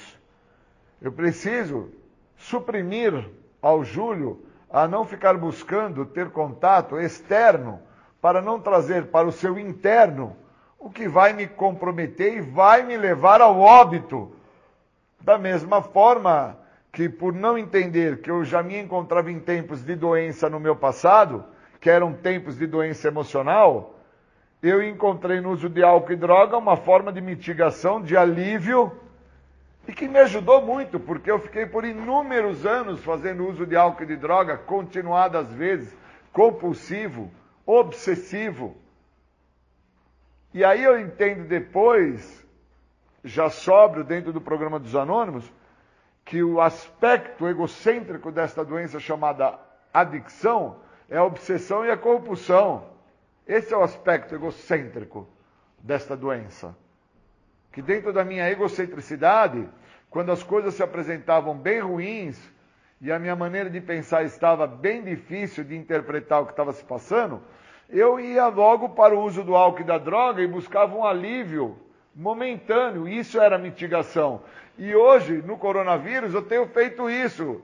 A minha mente, quando não consegue trabalhar no sentido do que está se apresentando, eu busco de uma forma, através da mitigação, um alívio imediato. Lambuzo o corpo de álcool, lambuzo o corpo com cândida, passo sabão de coco no corpo, lavo tudo ao meu redor.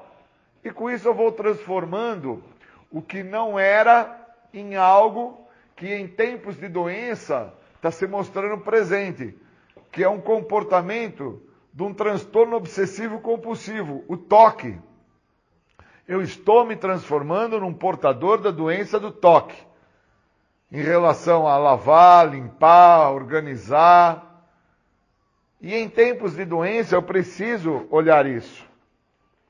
Senão, por quanto tempo eu não vou sofrer até tomar contato com o que foi decisório para que eu entendesse a doença da minha adicção? Pois eu levei 20 anos para tomar esse contato com o programa. Eu fiquei dentro dos grupos anônimos que traz o programa por 20 anos direto.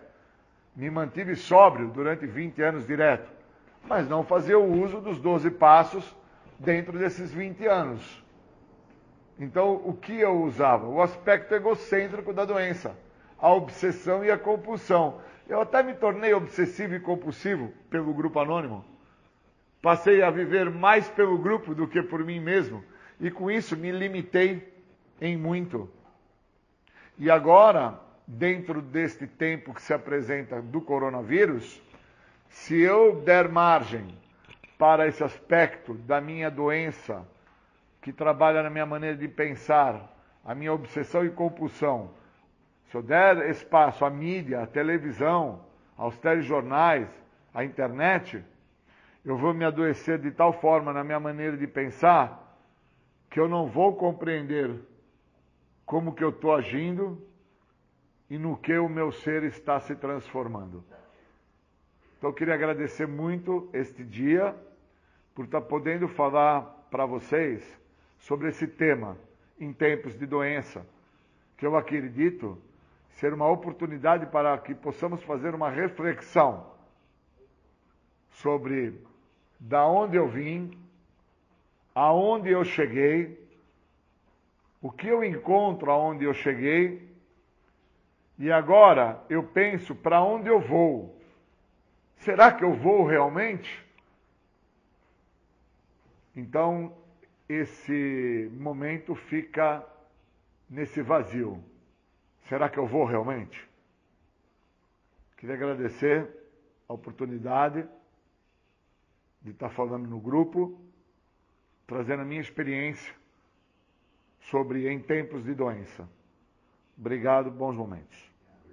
Deus, conceda-me serenidade para aceitar as coisas que eu não posso modificar, coragem para modificar aquelas que eu posso, e sabedoria para reconhecer a diferença.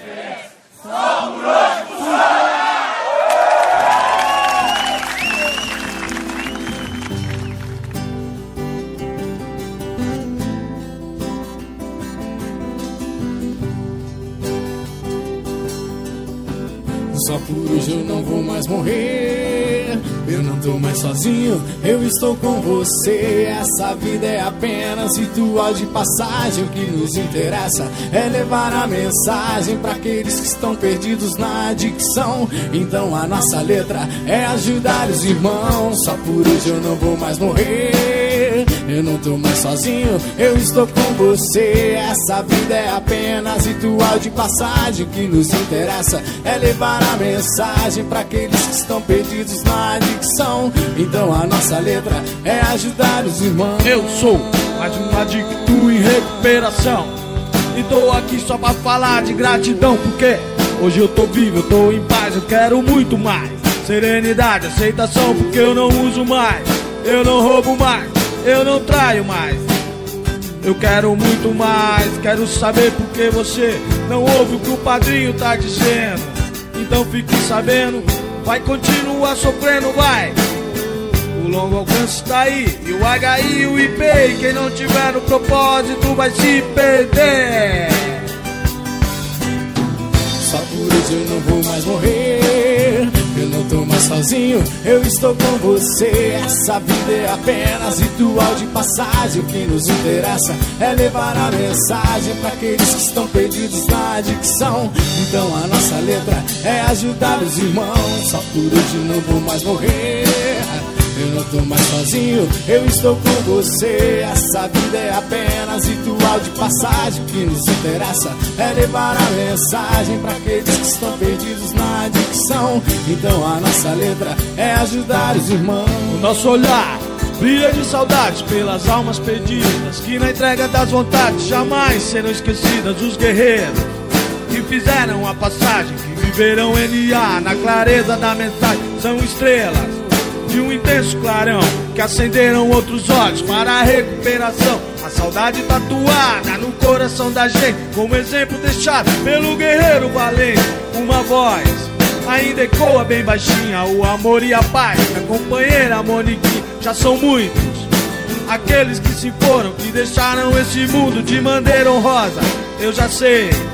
O que tenho que fazer é só seguir o exemplo do companheiro Carlos Rosa. Pois Só por hoje não vou mais morrer. Eu não tô mais sozinho, eu estou com você. Essa vida é apenas ritual de passagem. O que nos interessa é levar a mensagem para aqueles que estão perdidos na adicção. Então a nossa letra é ajudar os irmãos. Só por hoje não vou mais morrer. Eu não tô mais sozinho, eu estou com você. Essa vida é apenas ritual de passagem. O que nos interessa é levar a mensagem para aqueles que estão perdidos na adicção.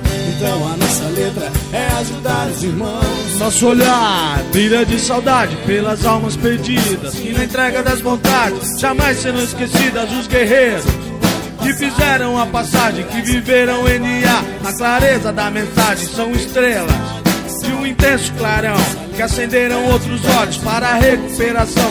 A saudade tatuada no coração da gente, como exemplo deixado pelo guerreiro valente.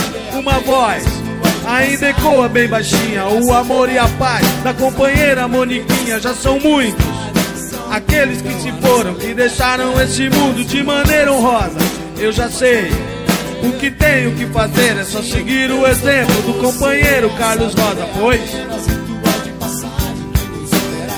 é levar a mensagem para aqueles que estão perdidos na adicção. É. Então a nossa letra é. a milagre já foi feito.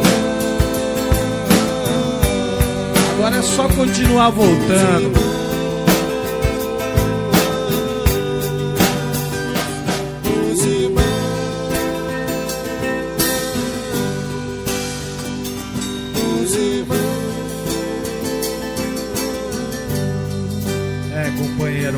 Já foi feito, agora é só continuar voltando.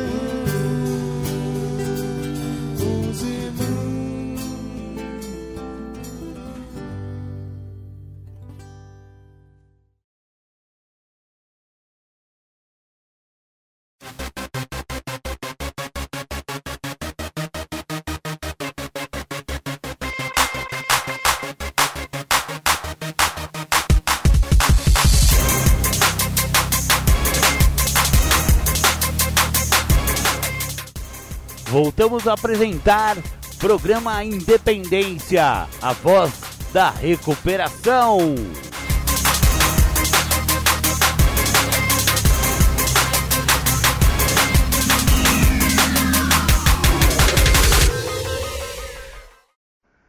Nós vamos falar de enfrentamento. Eu preciso fazer o enfrentamento da doença. Para que eu possa ter ganho nesse enfrentamento, eu tenho que entender o que é a minha doença. Eu tenho 25 anos que eu não faço uso de substâncias químicas, incluindo álcool. E eu não faço uso, pois primeiro eu trabalhei o corte da doença, que é a questão do álcool e a droga. Então, a doença, como ela nasceu comigo e ela veio dentro da minha existencialidade, da minha trajetória, se fundamentando através de quem eu sou, num determinado ponto houve um corte. É como se fosse uma bifurcação numa estrada. Houve um corte. Nesse corte houve a inclusão do álcool e a droga. E aí, mais à frente, por eu passo a viver nessa bifurcação da estrada, eu passo a viver nesse corte. Mais à frente eu tenho comprometimentos nessa bifurcação, nesse corte. E aí, esses comprometimentos que eu tenho, e eu acabo indo fazer um enfrentamento disso quando eu chego no programa de Narcóticos Anônimos. Porque aí eu chego no programa e me encanto pelo programa e acredito que por deter o uso de álcool e droga eu estou a enfrentar a minha doença, mas não é. Eu estou enfrentando só o resultado final da minha doença, que é o corte, que foi a bifurcação da trajetória da minha vida pois eu nasci com a doença. Eu não sou a doença, eu tenho ela. E eu preciso fazer o enfrentamento disso que eu tenho. Se eu não fizer o enfrentamento disso que eu tenho, eu nunca vou entender que na trajetória da minha história de vida, eu encontro nessa estrada uma bifurcação, um corte. E aí eu passo a viver nessa bifurcação, nesse corte. E aí esse corte me compromete em várias áreas da minha vida. E aí, obviamente, eu sou resgatado através do programa de Narcóticos Anônimos, o programa de 12 Passos, através de pessoas que, de certa forma, trouxeram à minha pessoa a ideia que agora eu não ia mais fazer uso de álcool e droga e minha vida iria se melhorar em muito. E eu não discordo, eu até acho que foi bem plausível o que os mesmos me trouxeram, mas eu não acredito mais hoje na vericidade disso. Por quê? Porque uma vez que eu trabalhei o corte, quer dizer, tirei o álcool e droga da minha vida, a minha trajetória, a minha existencialidade, eu não olhei.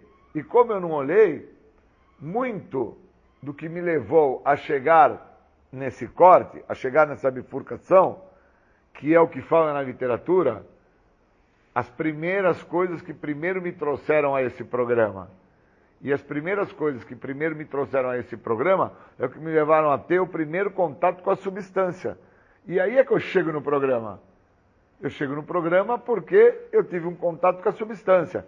Então eu tenho que fazer o enfrentamento do que primeiro me trouxe ao programa, que não foi o químico, foi essa minha existencialidade, foi o meu total egocentrismo, a minha exacerbação, minha maneira de pensar, minha forma de agir, meu jeito de ser. E aí, com 25 anos limpo, eu entendo que eu sou portador de uma doença que trabalha num tríade, ela não trabalha sozinha. Então, às vezes, eu não penso eu acabo agindo, depois eu sinto e depois eu penso.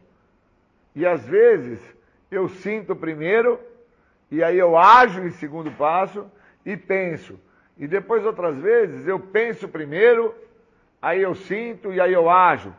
Existe toda uma confusão dentro dessa minha existencialidade. Pois eu deveria primeiro vir a pensar nas situações.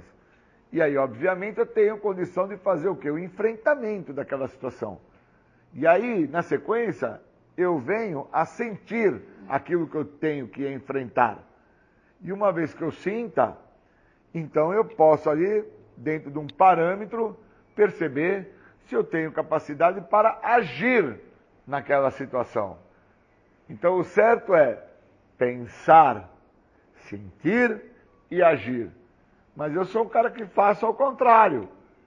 E com 25 anos limpo, eu já entendo que se eu não fizer o enfrentamento daquilo a qual eu conheço hoje, que tem nome, chama-se adicção, que para mim hoje está muito esclarecido na minha vida o que é ser adicto. É ser uma pessoa que sobrevive de escolhas, de prazeres. Então a minha adicção é a minha escolha de vida? Sim, a adicção do Júlio é a escolha de vida dele. E aí o uso de drogas se tornou o que para você, Júlio? A minha escolha de vida. Porque eu não sou adicto porque eu usei álcool e droga. Eu uso álcool e drogas por ser adicto. E durante muitos anos eu acreditei que eu era adicto porque eu tinha usado álcool e droga. E aí quando eu trabalhei o corte, eu trabalhei essa bifurcação, eu tirei o, o, o uso de álcool e droga, é que eu olhei a minha trajetória. Quando eu olhei a minha trajetória, eu fiquei em desespero, fiquei em pânico, fiquei apavorado, perdi o chão. Porque aí eu consegui olhar que na minha trajetória não teria como de eu escapar do uso do álcool e droga. Por isso que na literatura, logo no início, no prefácio, diz: não importa o que ou quanto você usou, está limpo tem que vir em primeiro lugar. Porque uma vez limpo, uma vez sem o efeito da substância psicoativa, incluindo álcool, na minha maneira de pensar, eu tenho chance de entender o que é que me leva a acreditar que se eu fizer uso de uma substância alteradora de humor, alteradora da minha parte psíquica, eu vou me sentir melhor. O que é que me faz acreditar nisso? Então, quando eu dou vazão para que o tratamento tenha me oferecer, que não é parar de usar droga, é não voltar a usar. Quando eu dou vazão para isso, eu reconheço que eu fiquei por longos 20 anos dentro do corte somente trabalhando a questão do uso de álcool e droga. Trabalhando como? Através de uma transferência, gente. Eu transferi para o carro, para a moto, para a namorada, para o filho, para o chinelo havaiana, para o relógio, para o boné, para o chaveiro. Eu transferi para tudo isso. E aí, quando eu entendo que tudo isso aí é um farelo, isso daí tudo, com o próprio tempo, vai acabar, e aí o que, que sobra? Sobra o que eu sinto, é que eu entendo que o programa tem que ser trabalhado na minha vida de dentro para fora. Porque o que me faz usar droga, que é uma situação externa à minha pessoa, é o que está dentro de mim. Não é o companheiro que está fora de mim que me faz eu me drogar. É o que está dentro de mim que me leva até o cara que está a usar droga e eu faço uso. Então eu preciso entender o que, que eu sinto dentro. E é isso que eu tenho que fazer o enfrentamento. Então, falar de enfrentamento é falar de algo intrínseco. É falar do que é a doença na vida do Júlio. É deixar claro para aqueles que me escutam que o Júlio, ele tem a doença, ele não é a doença. E como eu tenho a doença, eu tenho que saber qual enfrentamento eu vou ter que fazer. E por muitas vezes, o enfrentamento que eu quis fazer foi de força. E esse programa não é um programa para trabalhar na força. Ele é um programa que ele é para trabalhar na boa vontade, é um processo de mudança, é um processo de autoconhecimento, é um processo onde eu crio para com o programa um padrão de identificação. Falamos e ouvimos os outros e eles nos mostram o que está funcionando. Não sou eu, é o outro que me mostra o que está funcionando. E aí eu me identifico com o outro dentro do que ele está falando e aí eu posso vir a usar ou não. E uma vez que eu venha a usar o que está funcionando para o outro, eu posso dar a, a chance, a sorte, o nome que quiser se dar, que aquilo que está dando certo para o outro pode vir dar certo para mim. Por isso que é um programa que me cobra ao estar no programa no todo. Eu não posso estar só no corte. Porque se eu fico só focado no corte, na questão do álcool e da droga, eu não entendo o que me leva ao uso de álcool e de droga. E eu tenho que entender que não é uma questão de não entender a impotência, a perda de controle, a vida ingovernável. É uma questão de não entender que eu tenho um grau de debilidade, um grau de fraqueza psíquica. Sou um demente, sem mente, doente, que sofre de uma mente que de forma psíquica vem extremamente comprometida. Por causa que quando eu entendo que a adicção é minha escolha de vida e que o que me controla é de dentro para fora, eu entendo que as minhas emoções, elas determinam as minhas ações. Mas para mim entender isso, eu levei 20 anos. Foi muito tempo. E aí eu acabo não dando vazão para o que o programa tem a me oferecer, que é somente a libertação da doença. Um segredo que tanto me escapou.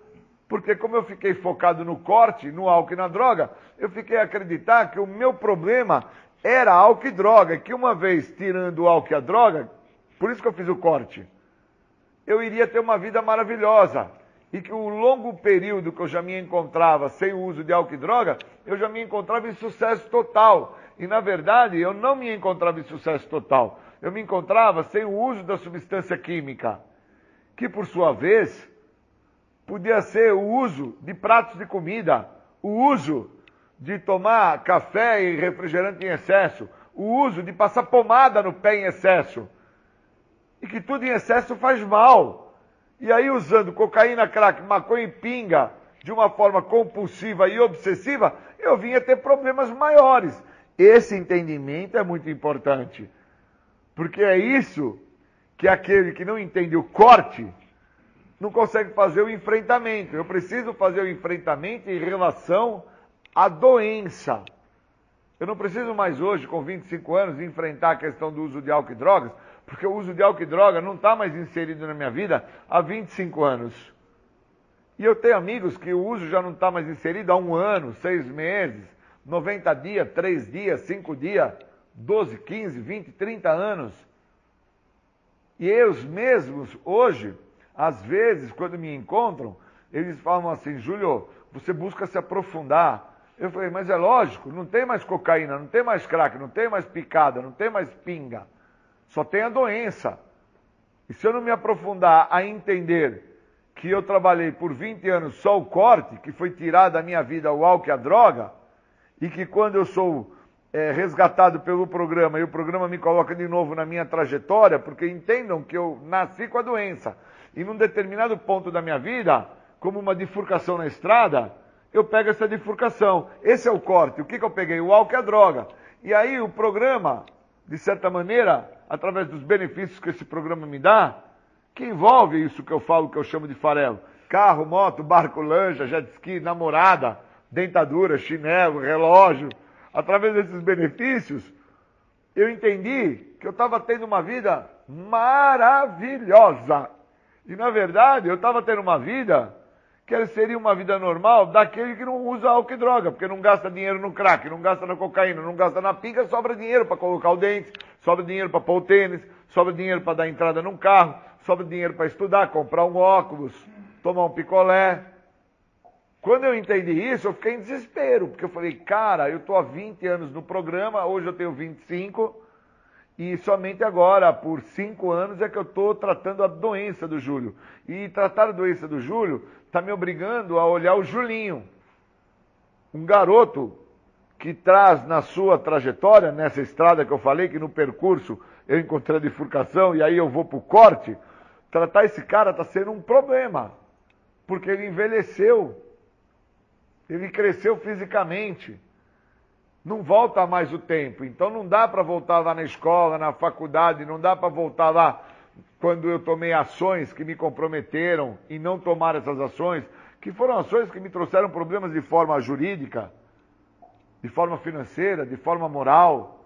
Não dá mais para voltar lá. Agora eu tenho que lidar com isso no meu cotidiano. E lidar com isso no meu cotidiano, os passos vão fazer essa função. Porque os passos vão me mostrando e vão me evidenciando que eu fiquei por 20 anos somente a tratar o corte da doença, o uso de álcool e de droga. E agora eu estou tendo que lidar com o que na minha trajetória eu não fiz. Então faltou ser mais filho, faltou ser mais amigo, faltou ser mais companheiro, faltou uma série de coisas.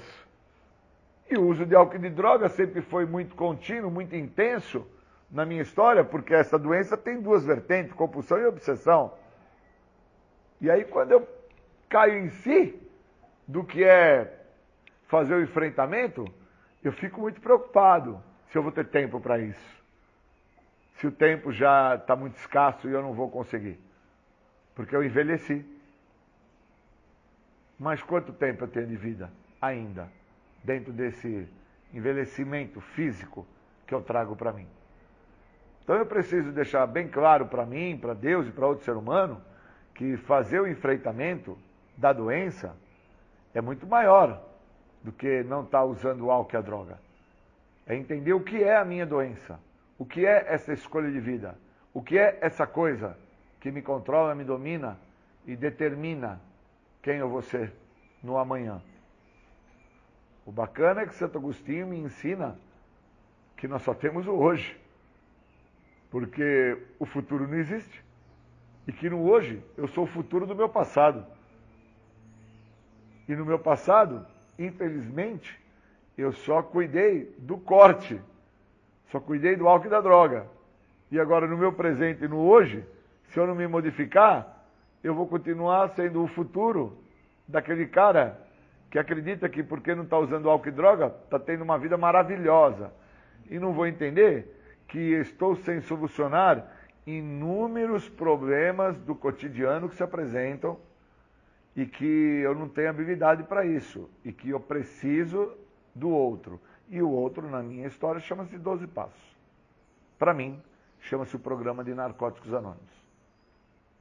Por isso eu não posso sair flutuando porta fora, como numa nuvem de fervor, a acreditar que porque eu não estou usando álcool e droga, eu já estou em recuperação plena com sucesso. Obrigado.